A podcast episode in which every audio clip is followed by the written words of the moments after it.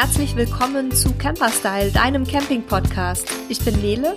Und ich bin Sebastian. Und in der heutigen Folge geht es um das Thema Strom. Und zwar ist das der erste Teil unserer drei- bzw. vierteiligen Stromserie hier im Podcast.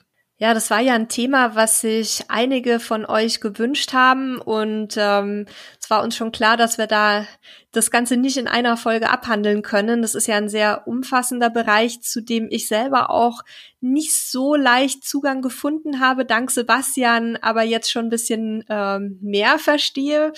Und wir wollen euch jetzt im ersten Teil mal so ein bisschen was über die Grundlagen erzählen, damit ihr überhaupt da einen Einstieg findet und ähm, ja, damit ihr einfach mal versteht, worüber wir sprechen ähm, oder worüber halt auch die, die anderen Camper oder eine Werkstatt spricht. Ähm, wir erklären euch die Grundbegriffe und ja, diese ähm, Unterscheidung der verschiedenen Stromkreisläufe zum Beispiel und am Ende geben wir euch dann auch noch ein paar Tipps, was die Ausrüstung angeht. Und ich will ganz zum Anfang erstmal noch eine Warnung ähm, aussprechen. Und zwar Strom kann tödlich sein. Ähm, und zwar nicht nur der Strom zu Hause aus der Steckdose mit 230 Volt, sondern durchaus auch die 12 Volt im Wohnmobil äh, können äh, gefährlich sein und lebensgefährlich sein. Deswegen möchte ich äh, davor warnen, oder beziehungsweise dazu raten, äußerste Sicherheit halten zu lassen. Alle Arbeiten an stromführenden Anlagen sollten sozusagen nur dann erfolgen, wenn sie keinen Strom führen. Ähm, das heißt entsprechend Sicherung und so weiter entfernen. Ähm, und wenn ihr euch unsicher führt, dann lasst es halt wirklich ein Fachmann machen. Und es gibt auch manche Dinge, die muss ein Fachmann machen. Äh, da solltet ihr halt einfach dann schauen, welche Richtlinien und Regeln es gibt. Alternativ kann es auch eine Fachfrau machen, aber ja. das ist ein sehr guter Punkt, da hast du recht ähm, ein, ein, eine Fachperson sozusagen sollte genau. sich dessen annehmen. Also wenn ihr euch äh, da, wenn ihr euch da Sorgen macht oder Angst habt, dann müsst ihr das nicht selber machen. Ich möchte ein bisschen die Angst nehmen, weil ich finde, man kann das alles selber machen. Ich habe selber äh, kein Elektriker gelernt. Ähm, ich habe äh, trotzdem relativ viele Sachen schon selber verkabelt. Man muss sich halt einfach ein bisschen damit beschäftigen und wie gesagt immer stromlos schalten. Also seid einfach vorsichtig. Ähm, wenn man so das Ganze ein bisschen verstanden hat, dann fällt einem das auch einfacher, gewisse Dinge zu machen. Ja, und ich denke, auch wenn man nicht unbedingt selber irgendwas rumbasteln möchte, ist es immer gut, bestimmte ähm, Komponenten und Begriffe in erster Linie auch mal zu verstehen, was steckt dahinter, was muss ich ähm, suchen, wenn ich irgendwie was Bestimmtes brauche und wie kann ich mich dann auch mit den Fachleuten halt einfach so ein bisschen unterhalten und, und dann auch nachvollziehen, was da so an meinem Fahrzeug gemacht wird. Von daher glaube ich, ist es auf jeden Fall gut, dass wir das Thema jetzt hier mal ein bisschen ausführlicher behandeln und ich würde auch direkt einsteigen mal mit den wichtigsten Begriffen, was dahinter steckt. Also ähm, wir haben ja zum Beispiel Begriffe wie Spannung, Volt, äh, Widerstand, Strom allgemein, ähm, Ampere. Also was steckt dahinter? Was, was bedeutet das alles? Und wie hängt das alles zusammen, Sebastian? Ja, wir, ich würde mich da mal eines Bildes bedienen, um das ganze Thema so ein bisschen zu erklären. Und zwar stellt euch mal vor, ihr steht unter einem Wasserfall und äh, das Wasser plätschert euch auf den Kopf. Ähm, das ist jetzt vielleicht im Winter ein bisschen kalt, aber ähm, stellt euch vor, das ist im Sommer und es ist heiß draußen. So. Ähm, und äh, jetzt angucken, der Strom würde jetzt sozusagen der Wassermenge entsprechen. Also das heißt, wie viele einzelne Tropfen pro Sekunde auf euren Kopf tröpfeln. Und ähm, je mehr Wasser da halt runterfällt, desto stärker tröpfelt es auf euren Kopf und deswegen, oder desto mehr tut es auch auf den Kopf weh. Ja, und die einzelnen Tropfen sind im Prinzip die Elektronen bzw. Ionen, also man nennt sie Ladungsträger, die dann in so einem ähm, Leiter entsprechend fließen. Also in dem Falle wäre es dann nicht das, das Flussbett oder der, der Wasserfall, sondern es wäre dann beim Strom eben ein Kabel zum Beispiel. Und ähm, der Strom ähm, wird abgekürzt mit I. Das ist so die physikalische ähm, Bezeichnung. Und er wird immer in Ampere gemessen. Das ist also die Maßeinheit. Ja, gemeinhin sprechen wir immer vom Strom, der aus der Steckdose kommt. Ähm, das hat sich umgangssprachlich so eingebürgert. Ähm, Im Prinzip ist aber viel spannender die Spannung, die aus so einer Steckdose oder aus so einer Batterie oder was auch immer rauskommt. Und da sind wir beim zweiten Wert. Und wenn wir jetzt wieder beim Wasserfall sind, dann könnte die Spannung äh, in etwa die Höhe des Wasserfalls sein. Ja, das heißt, je höher der Wasserfall ist, auch desto mehr Energie hat ja das Wasser, was darunter fällt, desto mehr tut's auch wieder auf den Kopf weh und äh, die Spannung wird quasi mit U abgekürzt und wird in Volt gemessen. Und das sind eigentlich die zwei wichtigsten Punkte.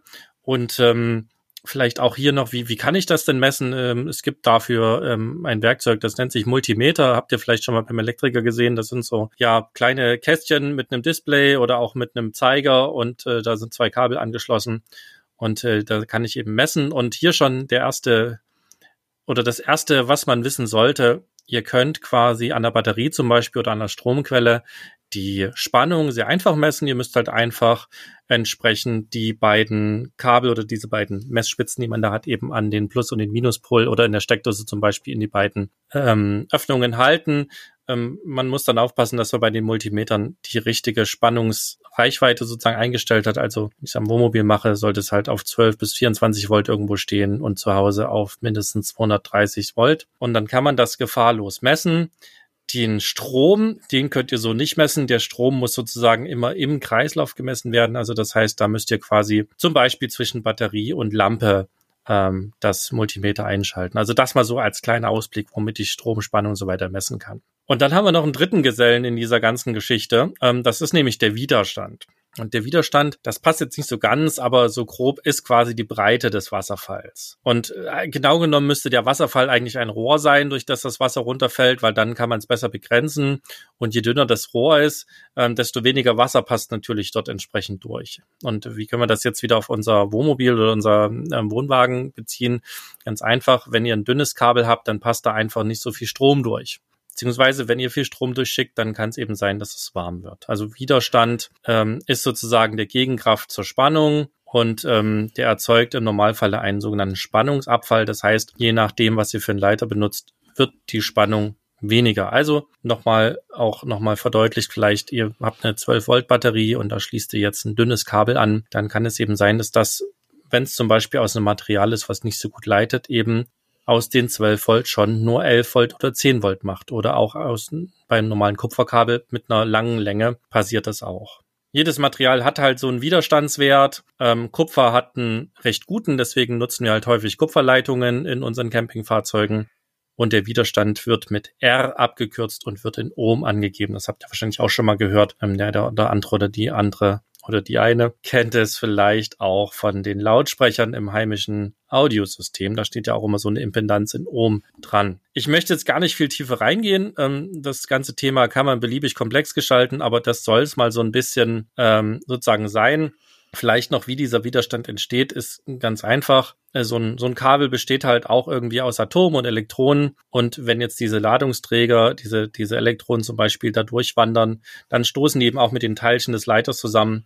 Und dabei wird eben Reibungsenergie frei und damit wird es warm. Ja, man könnte das halt ähm, ganz einfach ausprobieren. Wenn ihr durch ein Kabel sehr viel Strom schießt, dann wird es entsprechend warm. Ich würde es nicht ausprobieren, ist ziemlich gefährlich. Und das ist jetzt auch schon ein wichtiger Punkt. Wenn eure Leitungen im Wohnmobil zu klein dimensioniert sind und ihr jagt zu viel Strom durch, dann kann es dort eben zu einem Brand kommen. Und das ist eben eine Gefahr, die tatsächlich sehr, sehr real ist und auch äh, auftreten kann. Und ähm, da reicht es zum Beispiel, um, um da auch mal aus meiner Praxis zu erzählen, ich habe mir irgendwann für ein MacBook ähm, ein relativ potentes Ladegerät gekauft, das in etwa 100 Watt hat und habe das an einen 12 Volt, so einen Ladestecker im Wohnmobil angeschlossen und habe mich dann immer gewundert, wieso das nur ganz kurz lädt und dann aufhört. Und ähm, das Problem war einfach, dass die Anschlusskabel eben sehr, sehr dünn waren, entsprechend heiß wurden und ähm, das Netzteil halt dann nicht mehr genug ähm, Spannung bekommen hat. Da habe ich jetzt noch Glück gehabt, dass äh, bei mir das Ganze abgeschalten hat. Wenn das weiter Strom gezogen hätte, dann hätte es eben auch zu einem Brand kommen können. Also das kann also auch passieren, ähm, wenn du jetzt nicht selber deine Leitungen verlegt hast und dich da vielleicht vertan hast, sondern bei einem serienmäßigen Fahrzeug, wenn du zu viele Geräte anschließt? Also wenn zu viel Strom gezogen werden soll? Das kann im Grunde passieren. Bei uns war es tatsächlich auch ein Serienanschluss. Ähm, Allerdings war es ein 23 Jahre altes Fahrzeug. Ich glaube, vor 23 Jahren hat noch keiner dran gedacht, ähm, ein 100 Watt Ladegerät an einen 12 Volt Stecker anzuschließen. Ähm, aber im Grunde kann es passieren, wenn ich äh, so eine so eine Dose verteile mit einer Fünfer Verteilung und nochmal eine Fünfer Verteilung. Ihr kennt alle diese lustigen Bilder. ähm, dann kann auch das tatsächlich passieren. Ja, die Bilder kennt man vor allem deswegen, weil in den allermeisten Campingfahrzeugen ungefähr zwei Steckdosen verbaut sind im ganzen Fahrzeug. Gott sei Dank in unserem nicht. Äh, bei uns sind ganz viele, aber dann ja hängen da halt die ganzen Multikontakte dran. Also da dann ein bisschen aufpassen. Ja, man, man kann das alles im Endeffekt berechnen. Ähm, das hängt halt jetzt auch sehr stark davon ab, ähm, was ihr halt angeschlossen habt. Ich will mal noch ein bisschen in der Theorie bleiben, auch wenn die mal ein bisschen trocken ist, ähm, hilft es auf jeden Fall, die Dinge zu verstehen. Und ähm, mir hat es geholfen, dass ich damals in Physik gut aufgepasst hatte und das mir tatsächlich gut gemerkt habe. Das hat mir beim Verständnis ganz gut geholfen. Jetzt will ich euch erstmal noch das Ohmsche Gesetz um die Ohren hauen. Äh, oh nein. kennst du vielleicht mein, noch aus dem Physikunterricht. Totales, mein Hassobjekt aus dem Physikunterricht. Äh, dann erzähl du mal lieber, ja. Das ist im Prinzip eine ganz einfache Formel. Die heißt U ist gleich R mal I. Und wenn ihr euch, äh, wenn ihr aufgepasst habt, habt ihr festgestellt, dass ich euch U und I und auch R schon vorgestellt habt. Und im Prinzip heißt das also, die Spannung entspricht dem Widerstand mal dem Strom. Und diese Formel kann ich halt beliebig umstellen und so kann ich quasi, wenn ich zwei Werte habe, also wenn ich zum Beispiel Strom und Spannung habe, kann ich äh, den äh, Widerstand berechnen und so weiter und so fort. Und wenn du jetzt die, ähm, die Werte berechnet hast, was, also wie weiß ich dann, ob meine Leitungen ausreichend dimensioniert sind für meinen Verbrauch oder für die Spannung, die da durchgejagt werden soll? Also was ist so ein Wert? Gibt es da irgendeinen Anhaltspunkt oder wo, wo, wo kann ich das? Also ich als absoluter Elektrikleihe, wo kann ich da Infos bekommen, wann ich meine Leitungen vielleicht mal ein bisschen größer dimensionieren sollte? Da musst du dich erstmal gedulden. Ähm, das wird heute in unserer Einführungsfolge zu weit gehen. Ähm, da ist es echt sinnvoll, wenn du den Camperstyle Podcast abonnierst und äh, dann die nächste oder übernächste, also eine der nächsten zwei bis drei Episoden, da werden wir uns dem Thema Kabel nochmal intensiver annehmen. Ähm, da gibt's dann auch etwas kompliziertere Formeln, mit denen ich dann auch tatsächlich einen Leitungsquerschnitt berechnen kann, um eben möglichst wenig äh, Spannungsabfall zu haben. Aber das würde jetzt heute in sozusagen unserer Einführungsrunde zu weit führen. Heute legen wir nur die Grundlagen dafür. Okay, da Geduld ja eine meiner bekannten Stärken ist, äh, werde ich dann mal warten. Hast du vielleicht noch ein paar Praxisbeispiele für uns? Gleich, wenn ich noch über die Leistung gesprochen habe. Das ist nämlich so der letzte wichtige Wert im Grunde, den wir so brauchen. Ähm, und zwar ist es im Prinzip so, die, dass die elektrischen Verbraucher, also Lampen, Kühlschrank, Fernseher, Ladegeräte, alles, was ihr da so an euer Stromnetz anschließt, ähm, die nehmen eine bestimmte Leistung auf. Und äh, die Leistung wird in P abgekürzt und äh, in Watt ausgegeben. Ähm, das kennt ihr mit Sicherheit auch, den, den, ne, die, die Angabe Watt. Und äh, die Leistung berechnet sich auch im Prinzip durch U mal I, also den Strom mal Spannung. Und wenn wir jetzt ein Beispiel nehmen, äh, ich habe zum Beispiel mal geschaut, wir haben äh, ein, als Fernseher so ein ähm, Monitor, nee, das stimmt gar nicht. Wir haben tatsächlich einen richtigen Fernseher von irgendeiner Firma, die es nicht mehr gibt im Wohnmobil. Ähm, der hat den Vorteil, dass er ein 12-Volt-Netzteil hat. Das heißt, ich konnte das Netzteil komplett entfernen und den direkt ans 12-Volt-Netz anklemmen. Und dieser Fernseher hat, wenn er läuft, in etwa 30 Watt. So, und jetzt äh, weiß ich ja, er hat 30 Watt, er hängt am 12-Volt-System äh, in meinem Wohnmobil dran. Und jetzt kann ich mir zum Beispiel darüber mal den Strom berechnen, den dieser Fernseher maximal zieht. Und zwar muss ich da diese Formel P ist gleich U mal I umstellen und äh, ne, muss die entsprechend nach U umstellen und dann komme ich eben darauf, dass U gleich P durch I ist. Also 30 Watt durch 12 Volt und dann lande ich bei 2,5 Ampere. Das heißt, mein Fernseher zieht sich, wie man so schön sagt, 2,5 Ampere Maximum aus meinem Stromnetz. Wenn ich das jetzt weiß und dann meine Kabellänge habe, dann kann ich entsprechend mit Formeln berechnen, welchen Leitungsquerschnitt ich also mindestens haben sollte. Aber wie gesagt, das wird jetzt heute zu weit führen. Hier ist nur jetzt wichtig, wenn ich jetzt da nur einen Klingeldraht anschließe, der extrem dünn ist, dann wird der unter Umständen halt heiß und es kann zu einem Brand führen. Ähm, oder wenn ich zum Beispiel auch jetzt dieses Kabel ähm, durch eine Wand führe, wo scharfe Kanten sind und dieses Kabel rubbelt äh, seine Isolierung mit der Zeit auf durchs Fahren, durch die Vibrationen, dann kann da dann entsprechend auch Korrosion entstehen, es können einzelne Adern brechen und auch dabei gibt es dann plötzlich einen hohen Widerstand, was auch wieder zu Brennen führen kann. Das ist übrigens eine nicht zu verachtende Gefahr, ähm, die man auf dem Schirm haben sollte. Und äh, genau mit diesem Beispiel will ich auf nächste Thema überleiten, und zwar das Thema Sicherungen und Absicherung. Wie kann ich diesen Brand denn entsprechend vermeiden? Ich kann ihn vermeiden, indem ich entsprechend meine Kabel dimensioniere. Das ist richtig. Jetzt schützt ja aber niemand mich davor, unvernünftig zu sein. Ne? Zum Beispiel konnte ich an meinen 23 Jahre alte 12 Volt Wohnmobil Steckdose ein 100 Watt Netzteil anschließen und es ist eigentlich nicht dafür gedacht. Wäre jetzt das Kabel entsprechend gut abgesichert gewesen mit einer Sicherung, ähm, dann wäre diese Sicherung entsprechend ausgelöst worden und hätte quasi verhindert, dass das Kabel heiß wird. Also eine Sicherung schützt im Endeffekt euren Stromkreis vor der Überlastung, ähm, vor dieser Hitze. Und es ist im Prinzip eigentlich nur ein Bauteil, was durchbrennt. Also das ist irgendwie wer schon mal diese Flachsicherung im Wohnmobil gesehen hat oder diese Schmelzsicherung noch früher aus den Haushalten kennt, da ist im Prinzip einfach ein dünner Draht drin, so könnt ihr euch das vorstellen der brennt bei einer genau definierten ähm, Stromstärke einfach durch. Ne, du machst kurz Bzzt und dann ist der quasi weg und dann ist die Leitung dort unterbrochen und damit fließt kein Strom mehr.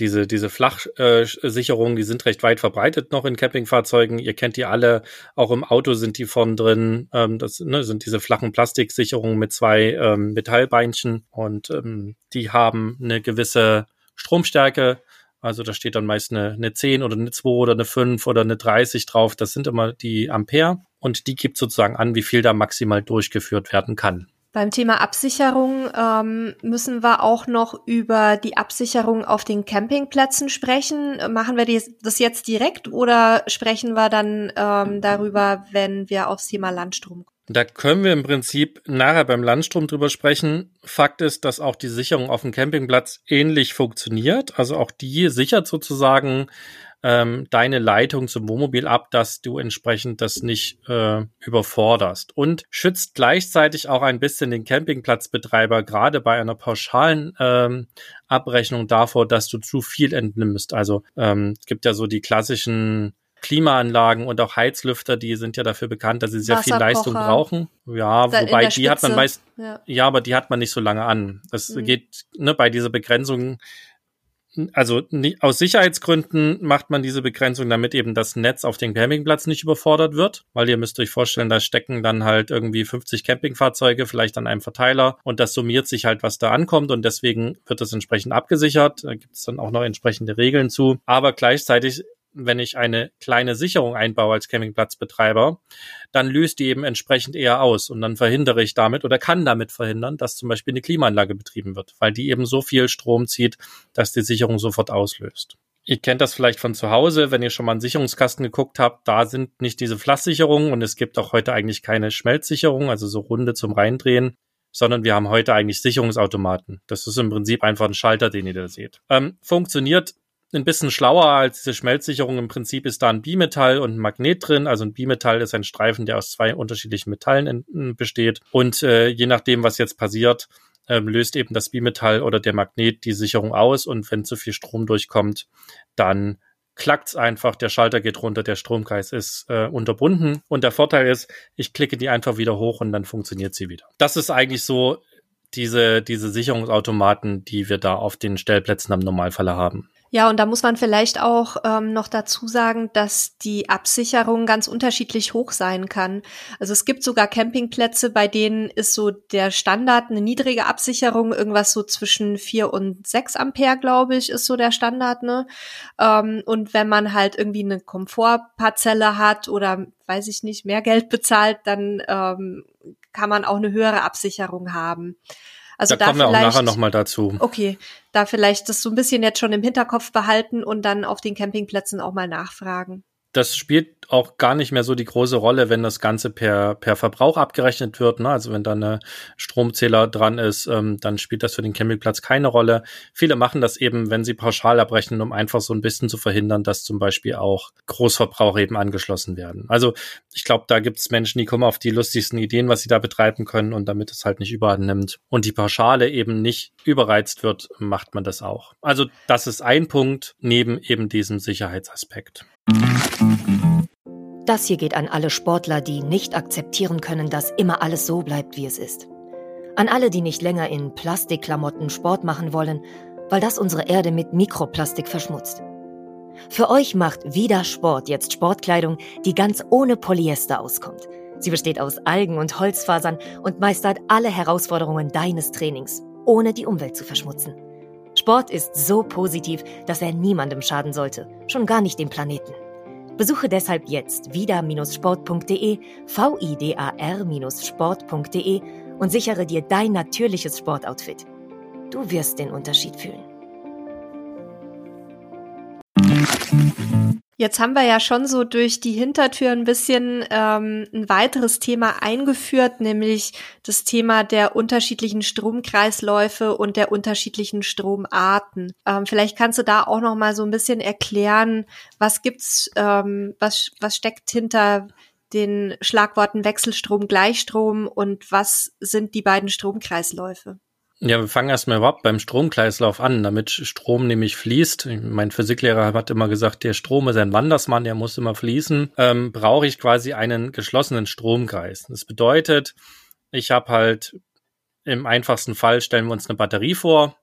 Da habe ich zwei Pole, Plus und Minus, und äh, von dem einen Pol geht ein Kabel weg geht dann zum Beispiel in eine Lampe rein und geht von da wieder in den Minuspol. Damit habe ich einen geschlossenen Stromkreis. Wenn ich jetzt dort eine Sicherung reinbringe und die Sicherung äh, löst aus, dann ist der Stromkreis unterbrochen und dann fließt auch kein Strom mehr.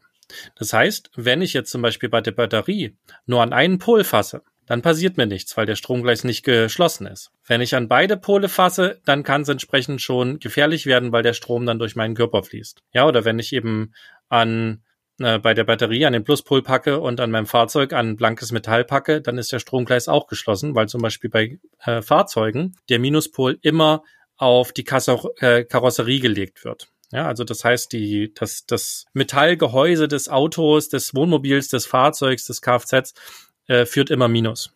Und wenn ihr also an Plus und Minus gleichzeitig fasst, dann äh, kann es euch entsprechend auch, also dann schließt ihr halt den Stromkreis und es kann gefährlich werden. Jetzt gibt's im Prinzip ich sag mal ganz einfach zwei Arten von Strom. Und zwar haben wir einmal den Gleichstrom, den kennt ihr aus den Campingfahrzeugen oder kennt ihr nicht, aber dann wisst ihr das jetzt. Ähm, und zwar ist es dort wirklich so, die Ladungsteilchen kommen aus einem Pol der Batterie raus. Also im Normalfall sind eben auch, man nennt sie galvanische Elemente, also Batterien äh, sind eben Gleichstromlieferanten.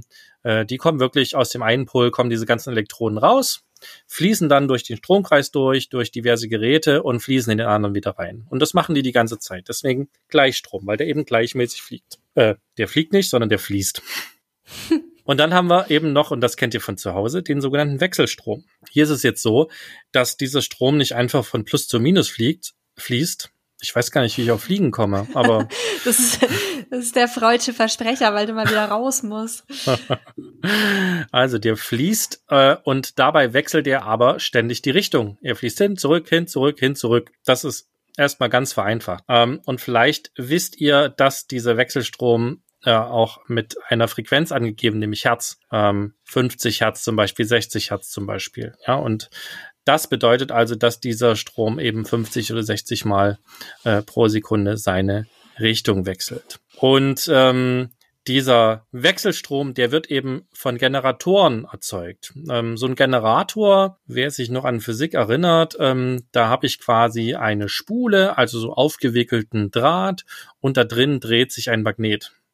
Und der erzeugt jetzt quasi einen Strom. Und da der sich dreht, äh, entsteht der quasi immer in einen verschiedenen Richtungen und man hat dann quasi so drei geteilte Spulen und dann hat man sozusagen einen dreiphasigen Strom. Ich, das wird jetzt schon fast so kompliziert. Merkt euch einfach, durch die Drehung wechselt der Strom ständig seine Richtung. Und das ist an sich erstmal nicht weiter schlimm. Äh, was wichtig ist, dass ich hohe Spannungen besser mit Wechselstrom transportieren kann. Ähm, deswegen haben wir eben zu Hause auch keine Gleichstromsysteme, äh, sondern wir haben da den Wechselstrom. Das lässt sich eben alles einfacher machen. Der wird dann entsprechend auch transformiert. Ich kenne die Überlangleitungen, ne? also der wird zwischendrin sozusagen in anders umgewandelt, damit er besser transportabel ist und nicht so viel Verluste hat.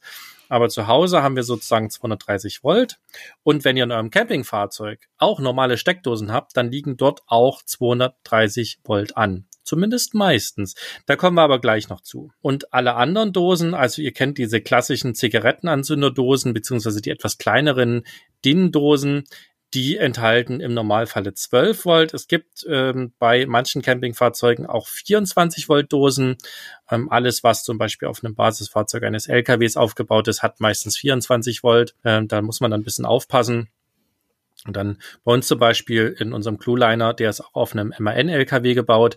Da habe ich vorne eben im Führerhaus eine Steckdose, die führt 24 Volt, weil die eben direkt an die Batterie angeklemmt ist. Und ich habe eine andere die hängt, wird entsprechend runtertransformiert, die hat nur 12 Volt. Also da muss man ein bisschen aufpassen, dass man da nicht die falschen Ladegeräte einsteckt. Und so haben wir quasi zwei Arten von Stromkreisen. Wir haben also Wechselstrom und Gleichstrom.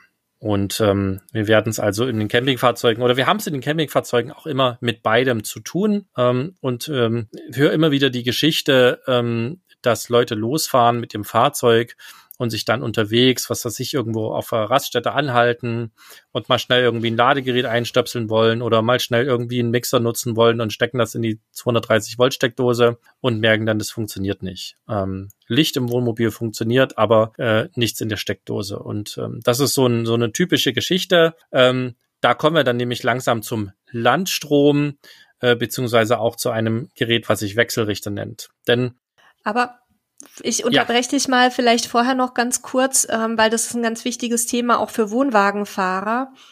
Ähm, beim Wohnwagen ist es noch ein bisschen perfider, während im Wohnmobil nämlich dann während der Fahrt auch Kühlschrank und andere Verbraucher im Innenraum grundsätzlich versorgt werden durch Strom, ähm, ist es beim Wohnwagen so, dass bei ganz vielen Fahrzeugen, ähm, die eben nicht mitversorgt werden, zum Beispiel war das bei unserem der Fall.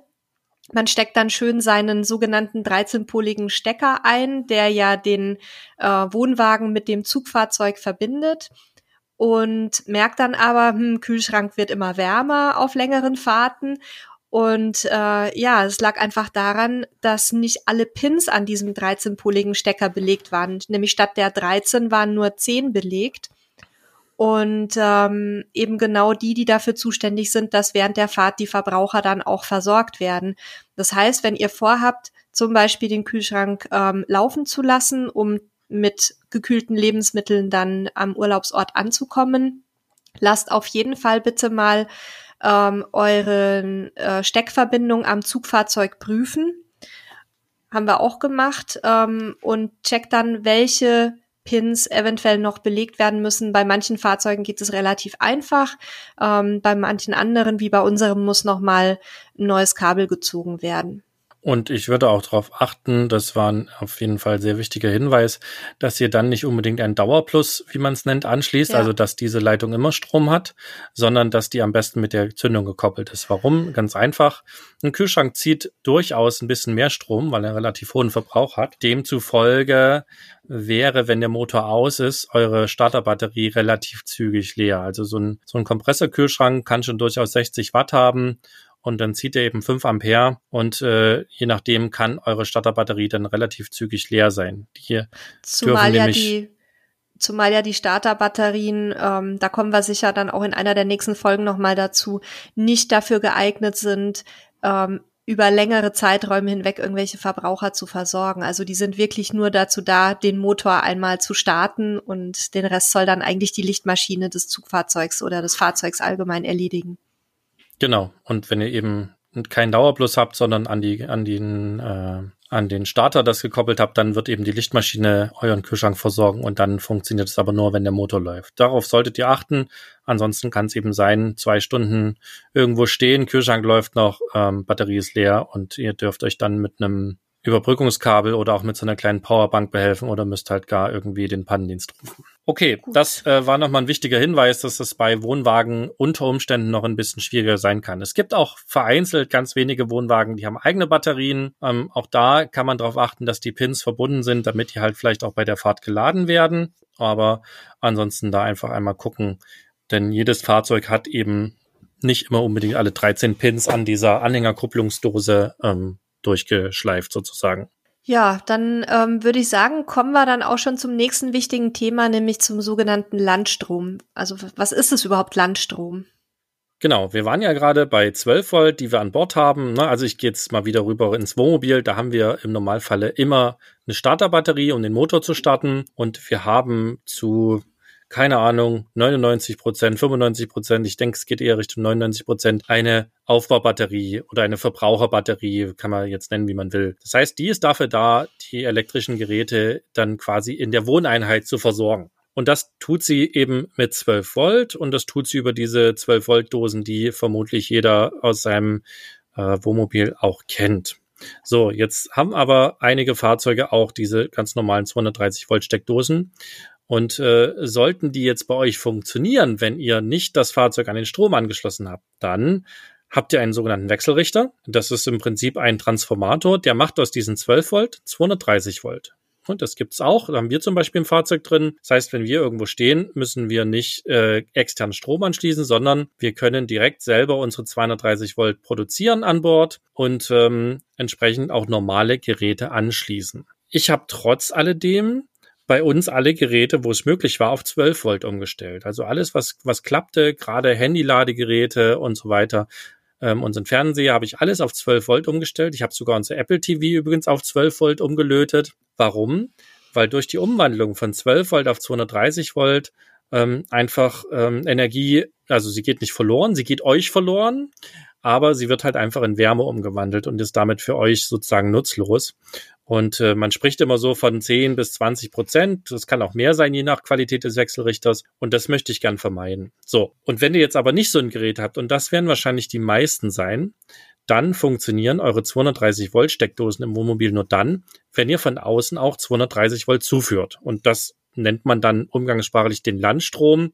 Das heißt, ihr müsst also ein Kabel vom Campingplatz oder vom Stellplatz aus einer Steckdose kommend an euer Wohnmobil anklemmen und damit seid ihr quasi dann ans Netz angeschlossen. Dafür gibt es, wie für so vieles, eine, eine Norm, eine VDE und äh, die schreibt eben bestimmte Kabel vor. Und äh, wir erwähnen das deswegen, weil das relativ wichtig ist, weil es eben eigentlich nur eine Form von Kabeln geben darf.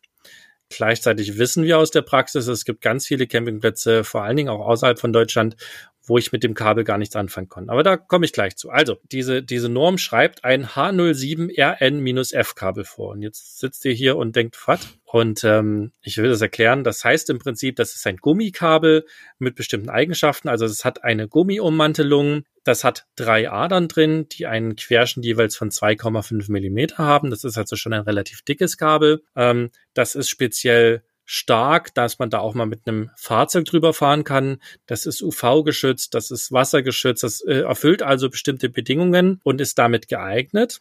Und an diesem Kabel müssen auf beiden Seiten sogenannte CEE-Stecker bzw. CEE Dosen angeschlossen sein. Aufmerksam Hörer und Hörerinnen werden sich irgendwie jetzt erinnern, da war doch schon mal was in den letzten Folgen. CEE habe ich doch schon mal gehört. Ähm, ja, wir haben da schon mal kurz drüber gesprochen. Das sind im Prinzip diese runden Anschlussdosen. Ihr kennt sie von der Wohnmobilseite auf jeden Fall. Sind so runde Stecker, äh, meistens blaue Dosen, blaue Stecker. Ähm, die haben so eine Nase drin und lassen sich damit nur in eine Richtung anschließen. Ein sozusagen nach Norm in Deutschland zulässiges Kabel muss also dieses Gummikabel H07RN-F 3 mal 2,5 Millimeter sein, äh, mit CE-Steckern auf beiden Seiten und darf nicht länger als 25 Meter sein. Wir schreiben es euch auch nochmal in die Shownotes rein. Ihr müsst jetzt nicht mit äh, stenografieren. Ja, wir haben dafür auch einen Artikel, den verlinken wir auch nochmal, wo das auch nochmal alles erklärt wird, wo wir euch auch Kabel verlinken. Und ob das jetzt ein Kabel oder auch eine Kabeltrommel ist, das ist in der Falle, in dem Falle egal. Ähm, wir haben auch letztens bei uns einen Artikel gemacht, wo wir mal Camping-Kabeltrommeln vorgestellt haben, die man dafür nutzen kann. Ähm, das verlinken wir euch auch nochmal. Aber es ist wichtig, dass ihr darauf achtet. So, jetzt ist es aber tatsächlich so, jetzt komme ich in Frankreich irgendwo auf den Platz und stelle fest, ja, mit meinem CE-Stecker komme ich da nicht weiter. Dort ist nämlich ganz normal ein normaler Schuko-Stecker. Und das erleben erleben wir im europäischen Ausland gar nicht so selten. Ähm, und jetzt stecke ich quasi in der Misere, dass ich das eigentlich nicht darf. Aber äh, dann habe ich auch keinen Strom. Was macht der Camper also? Er besorgt sich einen Adapter. Und dann gibt es quasi Adapter, die diesen CE-Stecker wieder umwandeln sozusagen in einen normalen Schuko-Stecker oder in eine Schuko-Dose. Und das haben wir auch zum Beispiel immer dabei, weil es einfach so viele Plätze gibt. Ähm, das war vor allem beim alten Fahrzeug so. Da waren wir ein paar Tage autark, aber gerade bei schlechtem Wetter ging uns dann irgendwann der Strom aus. Ähm, da mussten wir dann halt äh, sozusagen uns an den Strom anklemmen und da haben wir die Adapter mal dabei gehabt. Verlinken wir euch auch mal, ähm, damit ihr da einfach für alle Eventualitäten vorbereitet seid. Und an der Stelle kommt jetzt nochmal das, was Nele vorhin angesprochen hat, auch mit den Absicherungen zum Tragen. Also es gibt eben Plätze, da habt ihr tatsächlich nur eine 4 Ampere Sicherung drin. Das heißt, ihr dürft maximal 4 Ampere ähm, äh, sozusagen benutzen und danach löst die Sicherung schon aus. Und das ist relativ schnell äh, überschritten. Nehmen wir zum Beispiel mal so einen Kompressorkühlschrank, den man im Wohnmobil haben kann. Der braucht gerne mal 60 Watt, wenn er läuft. Und das sind eben entsprechend 5 Ampere. Das heißt, wenn ich auf wirklich so einem extrem winzig abgesicherten Platz bin mit 4 Ampere, wird der Betrieb meines Kühlschranks schon nicht funktionieren. Bei einem Heizlüfter ähm, mit äh, 600 Watt ähm, kann man auch mal ausrechnen. Also Heizlüfter gibt es nicht für 12 Volt, sondern Heizlüfter gibt es nur für 230 Volt. Das heißt, wir müssen umrechnen. Wir müssen also die 600 Watt durch die 230 Volt rechnen. Und dann haben wir noch ein bisschen Verlust, ähm, den wir mit einberechnen müssen. Also kommen wir so auf 3 Ampere. Also ein 600 Watt Heizlüfter kann bei einer 4 Ampere Sicherung funktionieren. Dann sollte aber tunlichst nicht der Kühlschrank dazu eingeschaltet werden. Und dann gibt's die Absicherung halt bis 60 äh, bis 16 Ampere hoch. Ähm, das sind dann 192 Watt, wenn man es umrechnet. Da kann ich dann also auch Heizlüfter und Kühlschrank betreiben. Ähm, meistens habe ich dann aber auch eine Abrechnung nach Verbrauch und nicht einfach eine pauschale Abrechnung. Also da hilft es, wenn ihr eben im Winter unterwegs seid und wisst, ihr habt einen Heizlüfter oder ihr habt halt einen Kompressorkühlschrank drin oder ihr habt eben, was weiß ich, ein Apnoe-Schlafgerät äh, oder ihr habt ein irgendein medizinisches, ein anderes Gerät, was halt Strom, viel Strom braucht und auch lange läuft, eine ganze Nacht dann solltet ihr mal gucken, wie viel Watt Leistung zieht das und dann mal die Ampere ausrechnen, um entsprechend beim Campingplatz oder beim Stellplatz fragen zu können, wie ist denn abgesichert, passt das überhaupt? Ja, das so, damit ihr davor bereitet seid.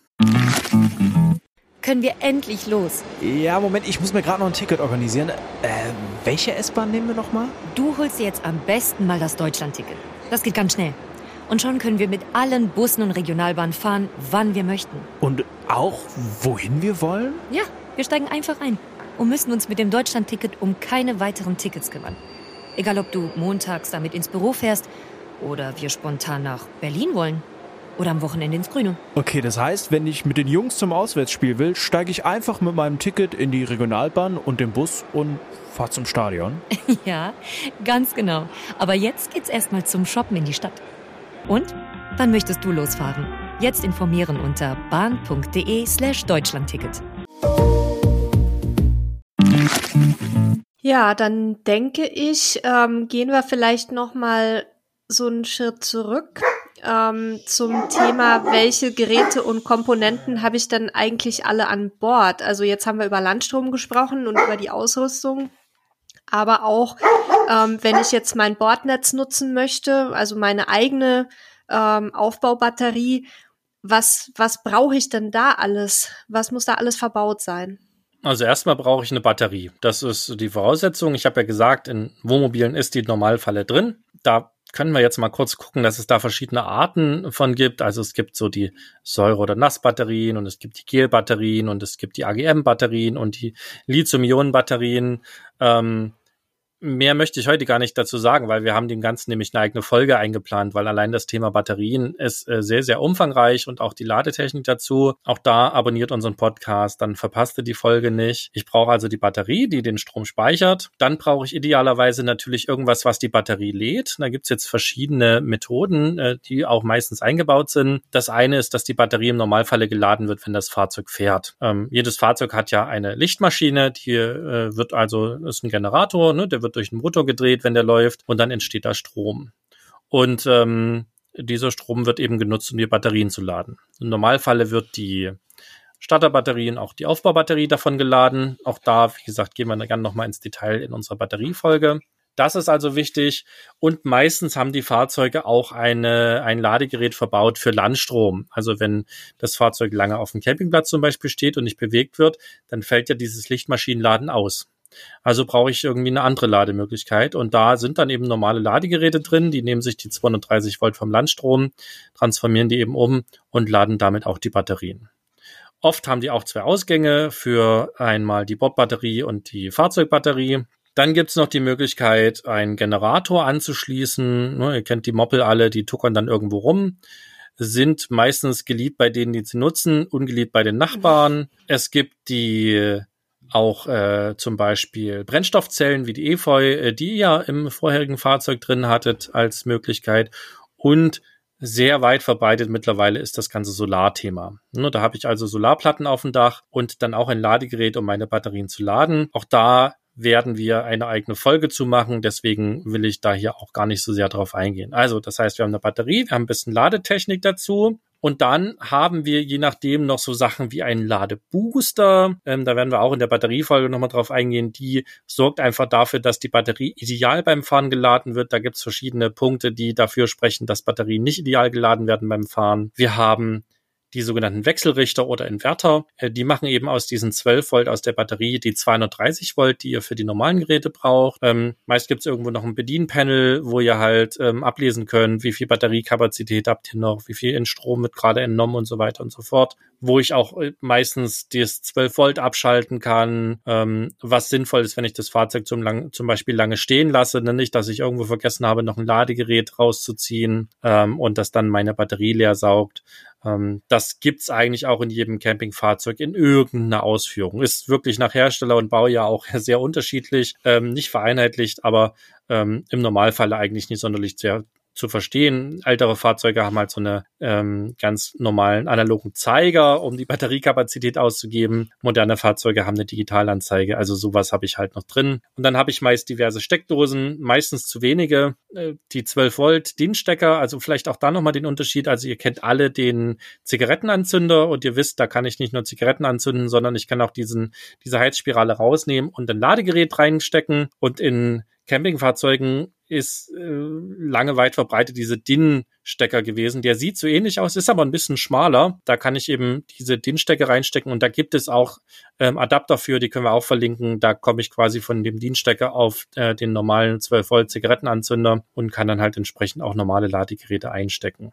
Dann gibt's noch mittlerweile auch weit verbreitet USB-Ladedosen. Ich finde auch viel zu wenige in den Fahrzeugen. Das ist aber zum Beispiel auch so einer unserer Ausrüstungstipps. Also wenn wir jetzt mal dazu kommen, was, was sind denn so die Sachen, die wir noch empfehlen? Ist als erstes mal die Kabeltrommel. Ähm, die finden wir persönlich sehr praktisch, weil euer Kabel ist halt einfach aufgerollt, ähm, nimmt wenig Platz weg, ist ein bisschen schwerer, weil ich halt ein Gestell dabei habe, aber schafft ganz gut Ordnung. Ähm, wir haben zum Beispiel eine Kabeltrommel, die hat eben CE-Stecker auf beiden Seiten und zusätzlich aber noch zwei 230 Volt äh, normale Schuko-Steckdosen. Das hat den Vorteil, dass ich eben auch draußen am Fahrzeug, wo ja die Kabeltrommel steht, auch nochmal irgendwie draußen Ladegerät anschließen kann oder was ich vielleicht sonst noch an Verbrauchern draußen habe oder vielleicht auch im Vor Vorzelt irgendwas anschließen kann, ähm, finden wir ganz praktisch. Braucht man eben nicht keine weiteren Adapter. Ich habe in meinen Fahrzeugen immer USB-Ladedosen nachgerüstet, ähm, weil wir hatten immer Fahrzeuge, wo zu wenige drin waren. Und wenn ich mich auf den Messen umgucke, ist das auch heute in vielen Fahrzeugen noch weit verbreitet.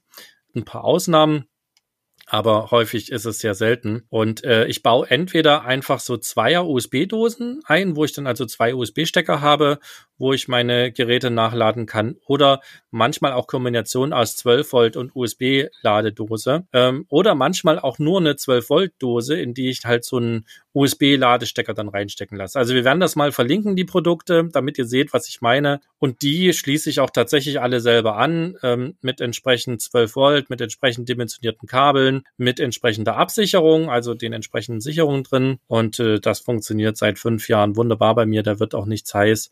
Also das ist durchaus was, was man mit ein bisschen handwerklichem Geschick und ein bisschen Übung selber machen kann. Ähm, das wären jetzt so unsere Stromausrüstungstipps. Ähm, ansonsten könnten wir natürlich jetzt noch in die Geräte reingehen, aber wenn ich gucke, wie viel wir schon erzählt haben, das war ja heute wirklich eine Druckbetankung, ist es, glaube ich, sinnvoll, dass wir jetzt quasi mal abbremsen und euch so mit dieser Stromeinführung mal so ein bisschen alleine lassen, ein bisschen nachdenken, ein bisschen reinfuchsen und äh, dann in der nächsten Folge quasi uns die, die, die Themen Batterie, Solar, Kabel und so weiter halt nochmal genauer angucken. Ja, also ähm, ich glaube persönlich, wenn du mein Physiklehrer gewesen wärst, dann hätte ich wahrscheinlich auch mehr mitgenommen. Grüße gehen raus. Äh, wer uns zuhört, weiß, wenn er, wenn er gemeint ist ich fand's super spannend. Ich habe jetzt selber auch, obwohl ich mich jetzt auch schon sehr viel mit dem Thema beschäftigt habe, auch fürs Campingbuch und für fürs Magazin, ähm, noch ganz viel mitgenommen und habe auch einige Sachen jetzt noch besser verstanden. Ich hoffe, das geht euch da draußen auch so. Ähm, schreibt uns auch gerne, sagt uns, ähm, wie es euch gefallen hat, ob ihr mit den Informationen was anfangen konntet und vielleicht auch, ob es noch ein Thema gibt, was ihr gerne neben Solar und Batterien vertiefend behandelt haben möchtet. Ähm, da gucken wir dann gerne mal drauf, weil wir können ja im Grunde so viele Folgen machen, wie wir wollen, oder? Also jetzt ja, nicht also das ganze das Jahr Strom, aber wir sind auf, glaube ich, äh, 52 Folgen im Jahr begrenzt, weil wir immer nur Samstag senden, aber da wäre auf jeden Fall noch Potenzial für die eine oder andere Stromfolge, wenn es euch interessiert. Wir lassen euch da gerne an unserem Wissen teilhaben. Ich hoffe, es war nicht zu viel. Ähm, gebt uns sehr gerne auch mal ein Feedback, ob das verständlich war, zu tief, zu oberflächlich. Also wahrscheinlich wird es Menschen geben, für die war es zu oberflächlich, weil die sind schon im Thema drin.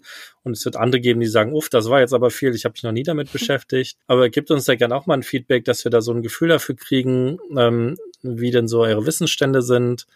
Und ähm, ja, wir hoffen, dass euch das gefallen hat. Das war, wie gesagt, der Einstieg in unsere Stromserie. Wir werden dieses Jahr so ein paar Serien machen, wo wir so ein ähm, paar Folgen hintereinander uns einem Thema sozusagen auf verschiedenen Ebenen nähern. Und ähm, lasst ein, also abonniert äh, unseren Podcast. Das hilft auf jeden Fall, dass ihr keine Folge verpasst. Wenn ihr, äh, im Normalfall ist dieses Abo auch kostenlos bei allen Plattformen. Wenn ihr das aus irgendeinem Grund nicht wollt, dann denkt dran, jeden Samstag um sieben deutscher Zeit veröffentlichen wir im Normalfall eine neue Episode. Und ähm, ihr könnt auch ansonsten unseren Newsletter bei camperstyle.de abonnieren. Da informieren wir auch über die Folgen, die im Monat rausgekommen sind und schicken euch auch im Monat nur eine Mail. Und ähm, noch kurz die Eigenwerbung. Nele hat es schon angesprochen. Sie hat jetzt immer noch intensiv am Buch gearbeitet. Wir arbeiten an keinen oder an einem großen Camping-Ratgeber. Der wird Februar, März erscheinen. Können wir euch auch nochmal die Seite zu verlinken bei uns. Äh, könnt ihr euch ein bisschen belesen. Ähm, ihr könnt es jetzt schon vorbestellen. Wir würden uns freuen. Ähm, ist gerade für Einsteiger halt unheimlich viel Wissen zusammengetragen aus unseren Köpfen. Und ähm, ja, das soll es auch schon mit der Eigenwerbung sein. Ich hoffe, es hat euch Spaß gemacht. Mir hat es viel Spaß gemacht, mal alles aus meinem Kopf rauszureden, was da so drin ist. Ich hoffe, ihr bleibt uns gewogen und ähm, danke fürs Zuhören. Äh, Nele, danke für die Fragen und äh, ja, bis zum nächsten Mal. Tschüss. Bis zum nächsten Mal. Ciao.